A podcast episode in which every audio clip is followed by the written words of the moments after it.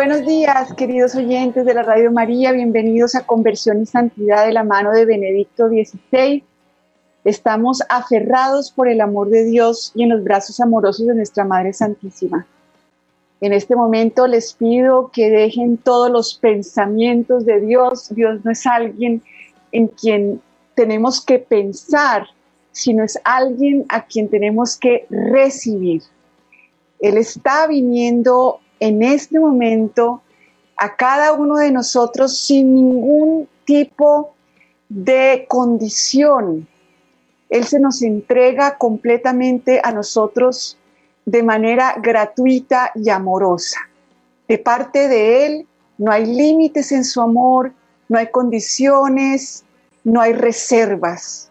Somos nosotros los que constantemente estamos en un país lejano, en ese país de nuestro ensimismamiento, de nuestra preocupación por nosotros. Como dice en el Génesis, tened cuidado con ese fruto del árbol de la ciencia del bien y del mal.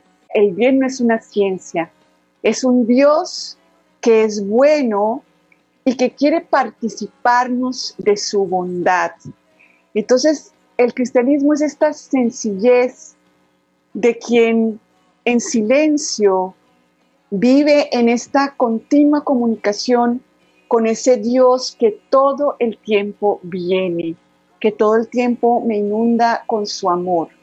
De manera que no hay que estar sumergidos en nuestras ideas de bondad, no debemos estar sumergidos en la preocupación tampoco por la ciencia de la ley, la ley fue simplemente, como dice San Pablo, un pedagogo hasta que venía Cristo.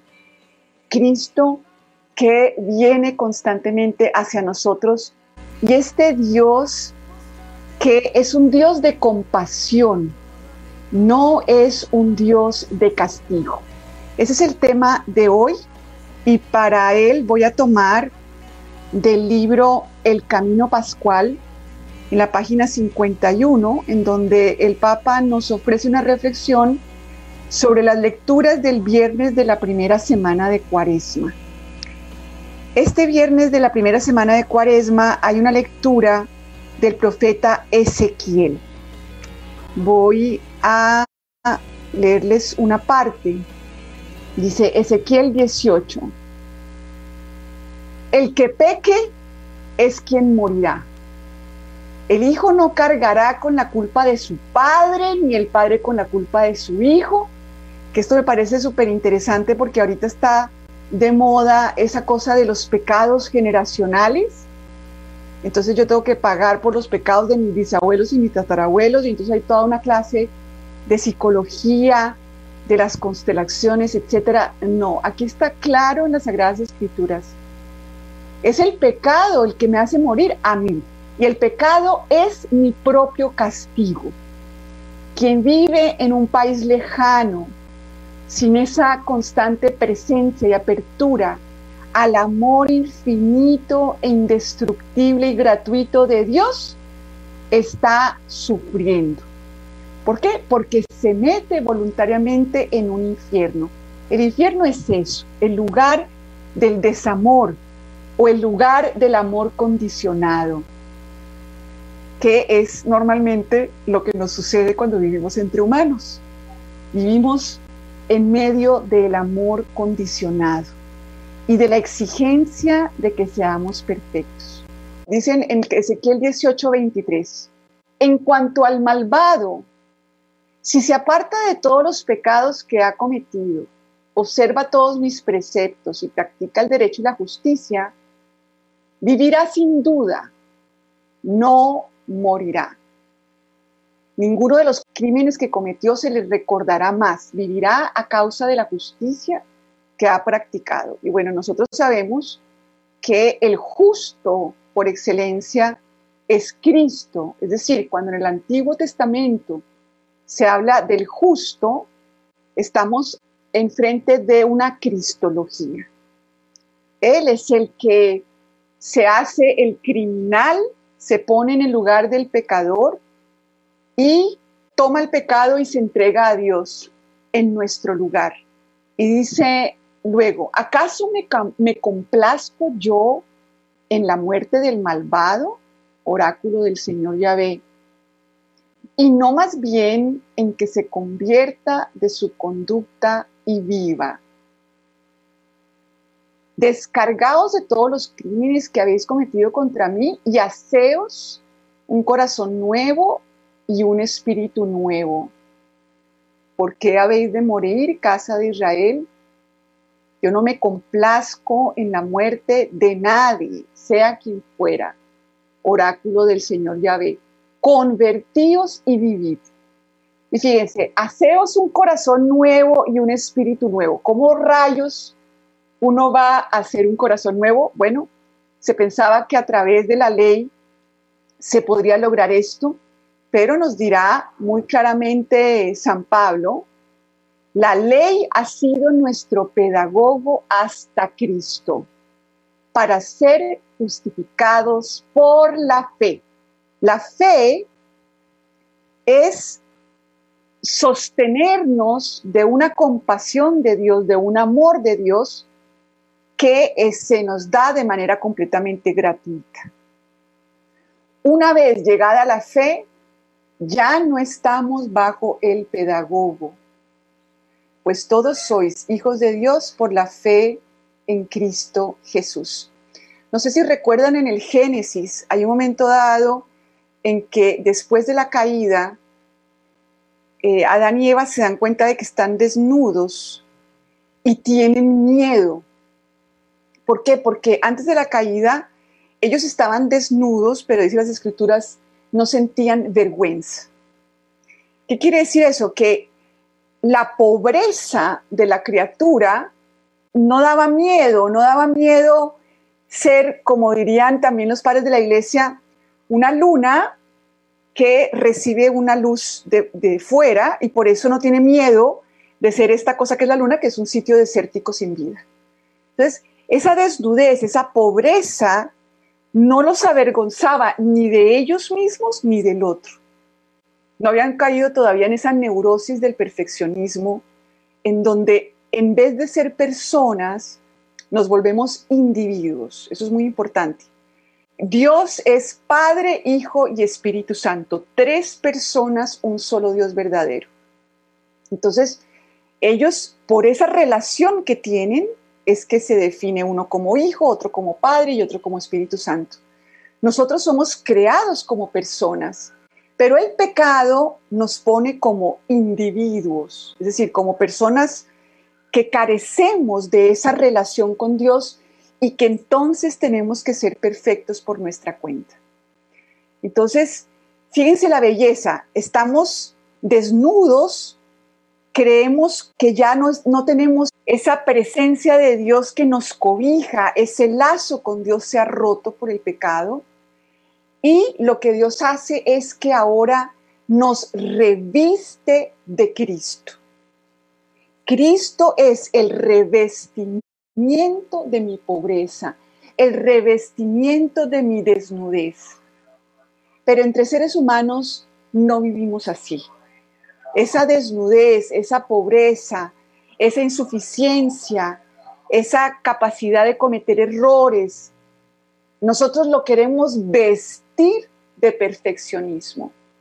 No nos perdonamos, no nos perdonamos, no nos aceptamos siendo dependientes de Dios. Nos molesta inmensamente. ¿Por qué? Por la falta de fe.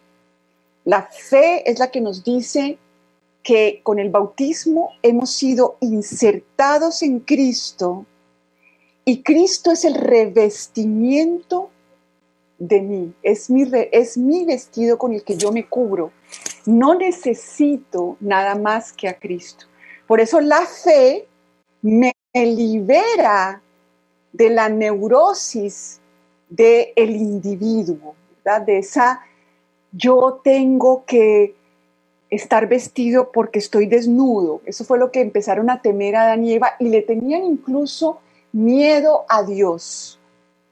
Y el ser humano es experto en proyectarle a los demás sus propias inseguridades. Entonces, fíjense, Adán y Eva cuando se convierten en individuos, cuando hieren su ser personas, es decir, su ser partícipes del amor de Dios, de la bondad de Dios, de la vida de Dios, que ese es verdaderamente el pecado, y por eso el pecado nos hace sufrir, en ese momento ellos tienen incluso miedo de Dios, es decir, creen que Dios tiene algún problema con su desnudez. Y Dios no tiene ningún problema. Es más, ellos primero como que se visten y luego Dios también les pone unas vestiduras. Entonces, esa es como la primera alianza, ¿verdad? Yo te he visto, pero estamos en espera de un revestimiento perfecto, de la unión con Cristo que me hace verdaderamente hija de Dios, que hace que todo lo que es de Dios sea mío. Cristo quiere darnos esa misma relación que Él tiene con el Padre. En Introducción al Cristianismo dirá el Papa, Cristo quiere llevar a los hombres a, esa misma relación con Dios.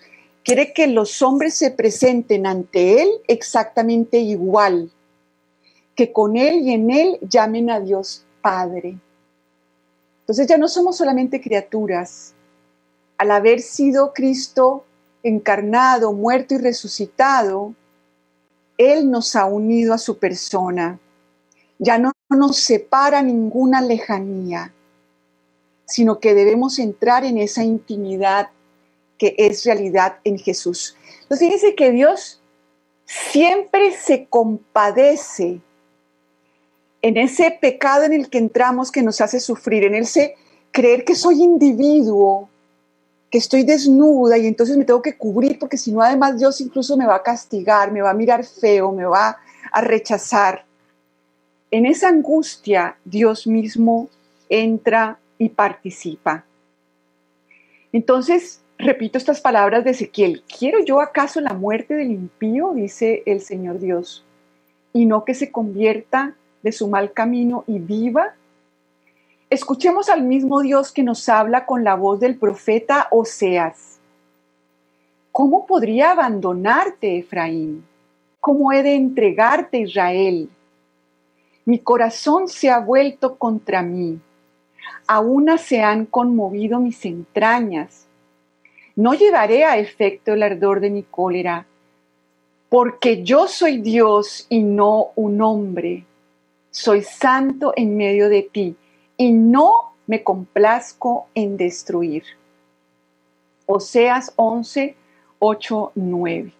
Por eso dirá el Papa que este Dios del Apocalipsis, que supuestamente se presenta como este Dios que viene a castigarnos, porque se ha acabado el tiempo de la misericordia y empieza el tiempo del castigo. No, dice el Papa, Dios del Apocalipsis es como ese padre que viendo que su hijo va hacia la autodestrucción, que sigue empeñado en vivir como individuo, que se tiene que vestir por su cuenta, que le achaca a Dios tener un amor condicionado, lo cual es una calumnia, y que vive en este mundo terrible del amor condicionado, a ese hombre Dios lo toma como cuando un niño se va a pasar una autopista y el papá lo toma a la fuerza y le dice, no, no vas a matarte.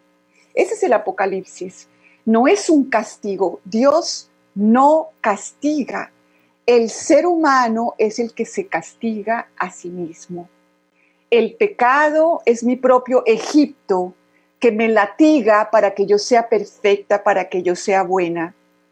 Y constantemente cuando nosotros nacemos entre humanos, dentro de este amor condicionado que tanto hiere, entonces no experimentamos amor todo el tiempo, sino que de acuerdo a los gustos de nuestros padres o a los gustos de la cultura, hay ciertas partes de nosotros que son aceptadas y otras no. Por ejemplo, un niño que sufre a veces lo que los maestros y los padres quieren es que dentro de ese sufrimiento hable perfectamente, con un tono correcto, no voy a decir ninguna palabra que no esté correcta. No me importa que el niño está sufriendo. Me importa que lo que salga de su boca sea apropiado.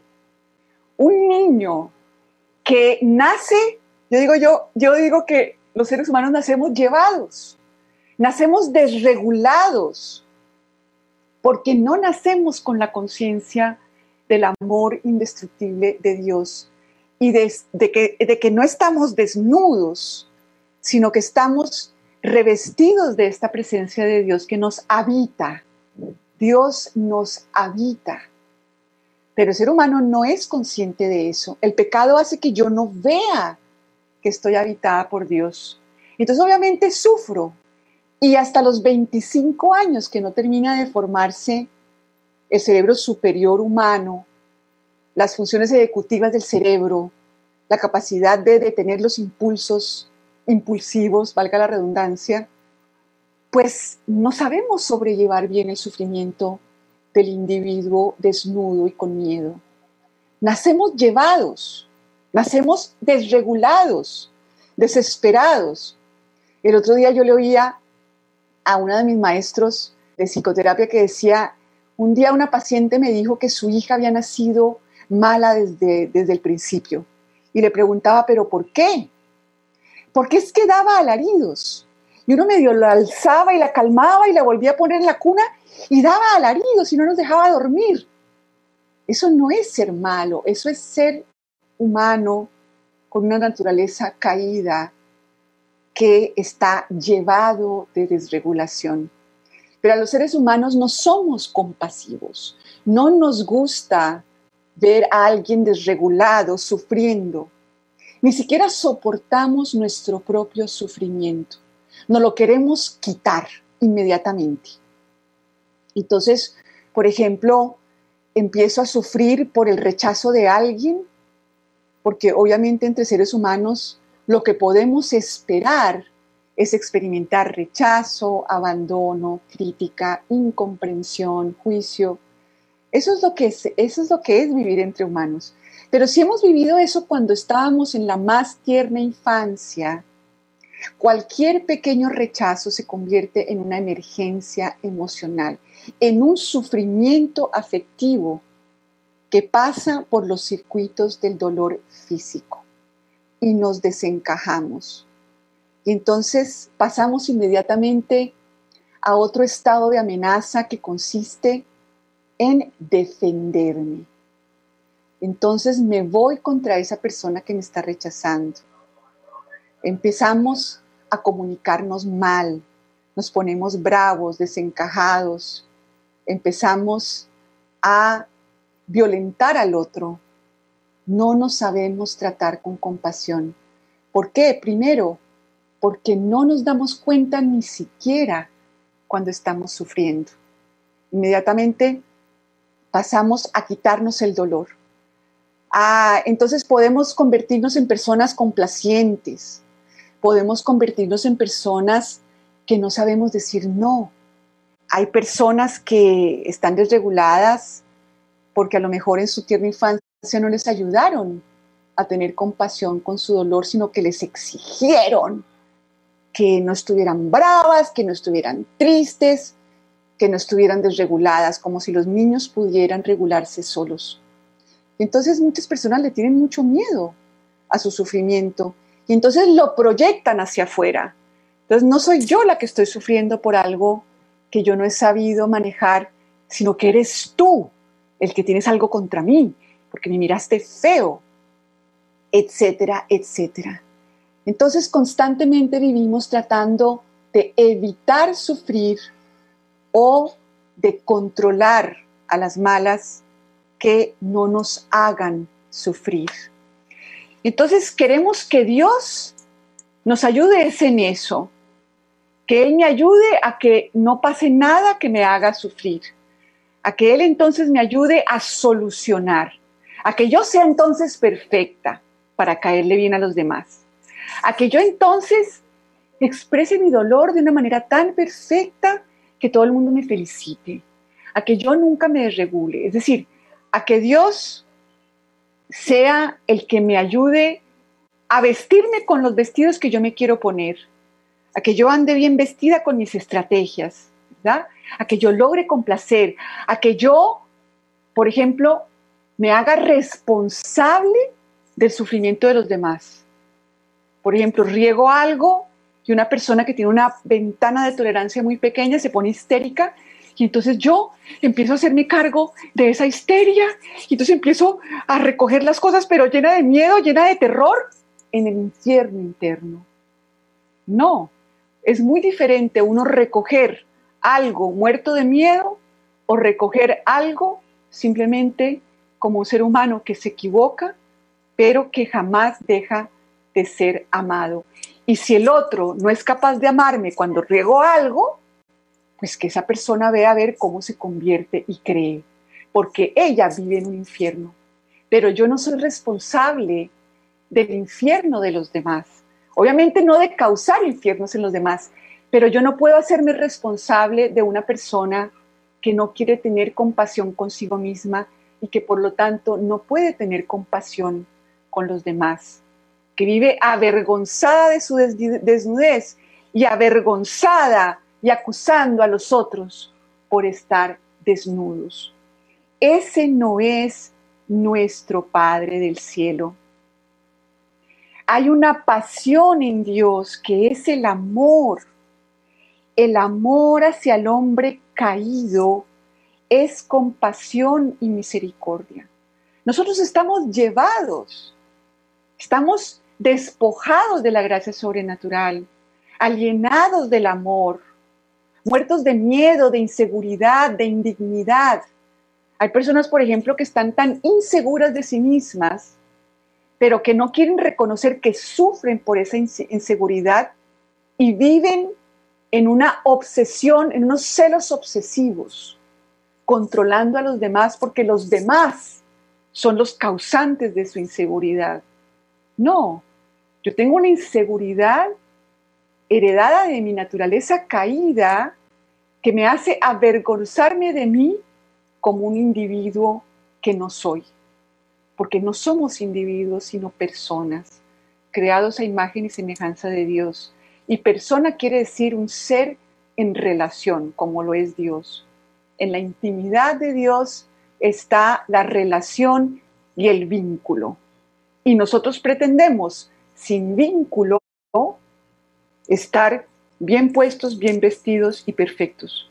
Eso es la mejor receta para una constante amargura. Entonces, fíjense que Dios no es así. Dios nos ama como personas. El valor indestructible de la persona humana depende de la presencia de un Dios personal. El valor indestructible de la persona humana depende de la presencia de un Dios personal. ¿Qué tal que educáramos así? Mi amor, eso te está costando trabajo. Entrégale tu incapacidad a Dios que está dentro de ti. Mi amor, te equivocaste, pero Dios te ama Revístete de Jesús, ora a Jesús. Estás muerto de rabia, entrégale tu rabia a Cristo. Estás llorando porque te rechazaron. Cristo comparte contigo el dolor del rechazo. ¿Qué mundo tan diferente sería si nosotros viviéramos con fe en la fe, en el vínculo con un Dios personal, en el vínculo? Dios nos ama como personas, no como individuos. El individuo es un truco mental del hombre con una naturaleza caída. Sin vínculo con Dios yo no existo. Es como si dijéramos que Jesús existe sin el Padre, el Padre sin el Espíritu Santo. Es absolutamente imposible. Pero fíjense que aunque son tres personas diferentes, son un Dios verdadero. La unión del amor personal crea una unidad más profunda que la unidad del átomo que no se puede dividir. Dios nos llama con un nombre personal, es decir, se vincula conmigo Y ese vínculo con Él me da ese nombre real que yo tengo ante Él. Y ese nombre personal, yo no lo conozco. Yo creo, a mí me han dicho Ana María, me pusieron Ana María, y yo sé quién soy para mis padres, quién soy en esta sociedad, de acuerdo a, porque aquí en esta sociedad además te definen por tus estudios, por cómo te ves, por qué familia tienes, por cómo te expresas. Eso te define, imagínense ustedes. Ese individuo así afuera, eso es lo que te dice, tú eres así. Yo soy, yo soy insegura, yo soy malgeniada, yo soy racional, yo me maltrato, yo me critico, yo soy perfecta, yo soy paciente, yo soy recta, yo soy honesta. Eso es definir un individuo que no existe. Dios nos llama con un nombre personal. Él es el que sabe quién soy, conocido ese nombre únicamente por Él y por aquel que recibe su llamada. Por eso dirá Cristo, el que ame a su padre y a su madre más que a mí no es digno de mí. Yo voy a ser simplemente Ana María en este mundo, con mis sueños y con, y, con mi sentido de la vida y mi proyecto de vida. O yo voy a ser alguien que soy un enigma para mí misma y que yo quiero escuchar cómo es que Dios me llama y entregarle a Él todo lo que me hace simplemente individuo. Porque yo tengo que, con el bautismo, decirle no a ser un individuo y sí a ser persona. No a ser simplemente Ana María, porque eso me hace sufrir, les apuesto que desde que amanece. Porque el que vive como individuo, tratando de tapar su desnudez, y pensando que Dios es un Dios que juzga cómo estás vestido, vives amargado y amargando. Te vuelves insoportable para ti y para los demás. ¿Por qué? Porque siempre estoy en un sistema de amenaza. Siempre estoy preocupada por mi perfección. Y paso de sentirme, por ejemplo, alguien me critica y entonces el individuo criticado entra en estado de amenaza, de amenaza de vida. ¿Por qué? Porque cuando uno es niño, si uno no le cae bien a los papás desde el punto de vista cerebral, el cerebro dice, te vas a morir. Por eso, caer bien se vuelve pues una cosa de vida o muerte. Entonces, el individuo neurótico que recritican entra en estado de emergencia en su sistema de amenaza. Y por lo general pasa del sistema de amenaza al sistema de defensa, de eh, no soy lo que tú crees, de crítica. Viste, Ana María, si tú fueras diferente, no te tratarían así. Eres el colmo. Y se va, tengo yo un crítico interno que me maltrata. Nosotros debemos es meternos en ese sistema de compasión, porque nosotros también lo tenemos a imagen de Dios. Yo les apuesto que la mayoría de nosotros se ha experimentado en ese sistema de conexión, en ese sistema de compasión, que cuando ves a alguien sufriendo, le dices, oye, ven para acá, ¿qué te pasa? Y te escucho y no te invalido y no paso inmediatamente a arreglarte tu sufrimiento. A ver, pero es que esta mañana, ¿cuántas veces te equivocaste? A ver, dime tú, porque es que por eso puedes que estés sufriendo, o sea, porque de verdad. A ver, a ver, a ver, un minutico. ¿Cómo ha sido tu pasado? ¿Tú te has equivocado? ¿Tú qué errores has cometido? Uno le habla así a los amigos que ama y que se la están pasando mal. Uno los acusa, uno les hace un inventario de errores, uno les habla con una voz áspera. Bueno, desafortunadamente, a veces pasa. ¿Sí o no?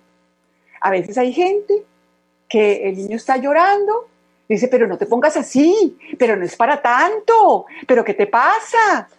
Porque juzgamos a los demás de acuerdo a lo que a nosotros nos molestaría o no nos molestaría o como a nosotros reaccionaríamos. Entonces siempre nosotros tenemos la razón y reaccionamos de la mejor manera, en cambio los demás deberían ser como nosotros. Entonces, mientras nosotros vivamos dentro de nuestro sistema de amenaza y nuestro sistema de defensa, viviremos en el infierno. ¿Qué es lo que tenemos que hacer? Oye, nosotros no escogimos tener una naturaleza caída, primero. Segundo, yo no escogí las herencias genéticas que vienen de mi familia. Tercero, yo he vivido con los recursos que me fueron dados. O sea, si yo no me sé atender cuando sufro y me pongo histérica, pues es porque de alguna manera cuando yo sufría en la época en que necesitaba compasión de afuera, pues no se me dio. Entonces yo no sé qué hacer conmigo cuando sufro. Es más, ni siquiera logro darme cuenta, porque debajo de la rabia, debajo de toda esa, de todas esas pataletas que hacemos los seres humanos, hay un niño que sufre.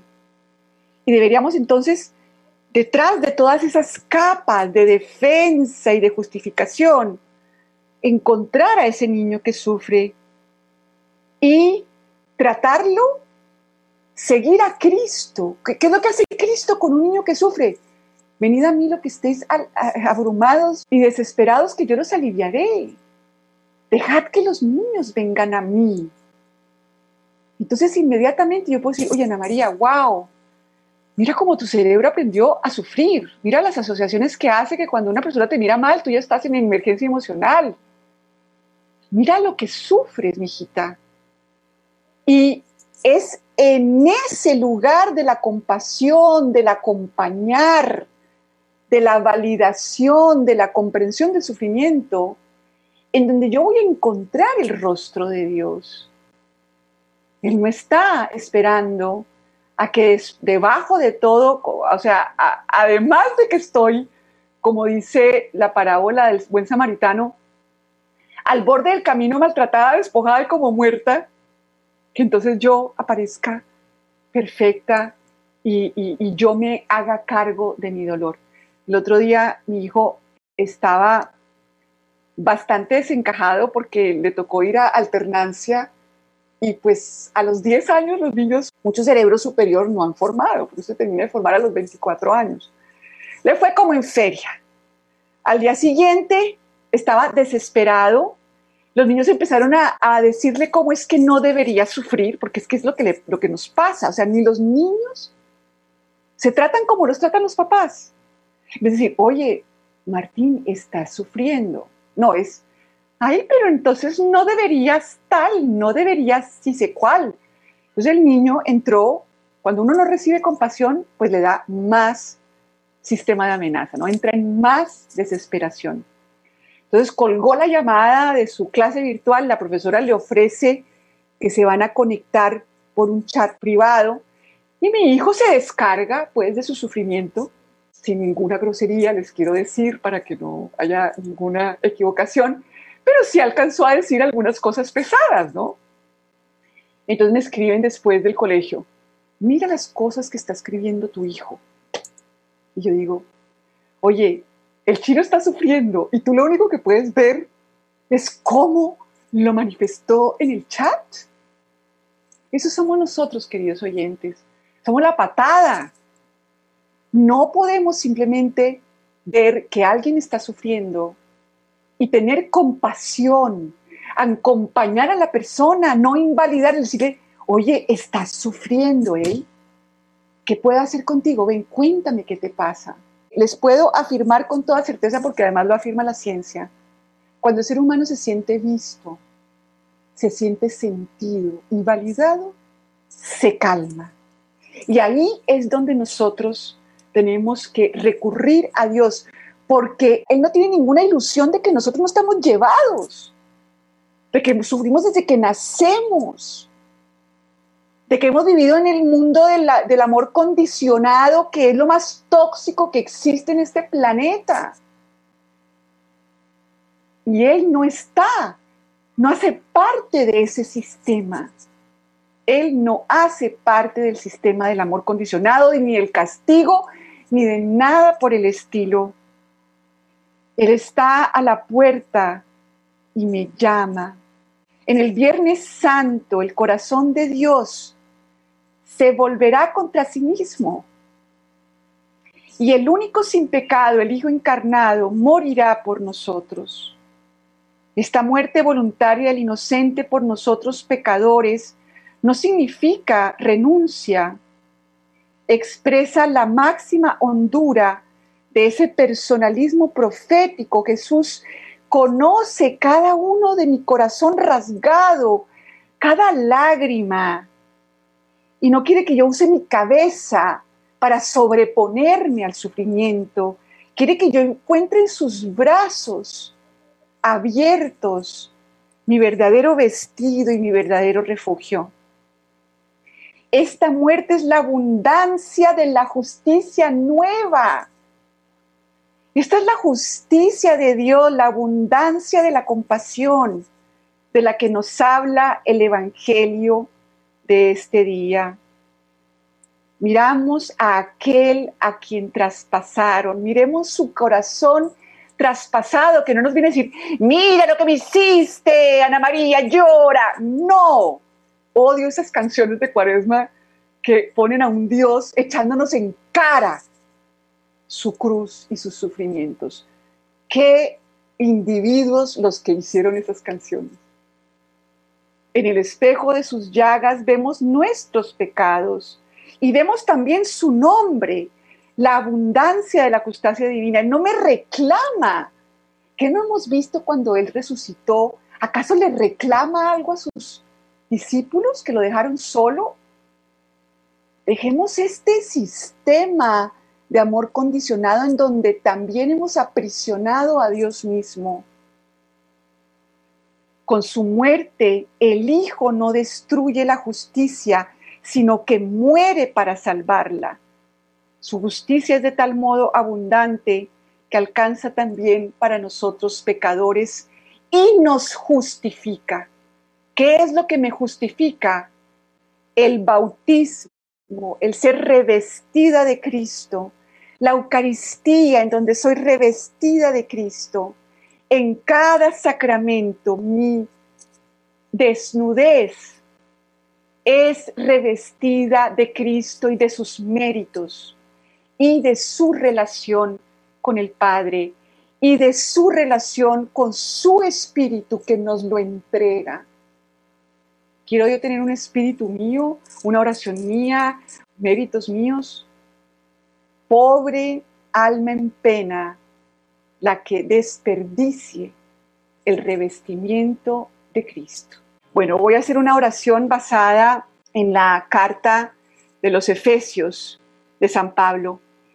Que el Dios de nuestro Señor Jesucristo, el Padre de la Gloria nos conceda espíritu de sabiduría y de revelación para conocerlo perfectamente, iluminando los ojos de nuestro corazón para que conozcamos cuál es la esperanza a la que hemos sido llamados por Cristo, cuál es la riqueza de la gloria otorgada por Él en herencia a todos nosotros.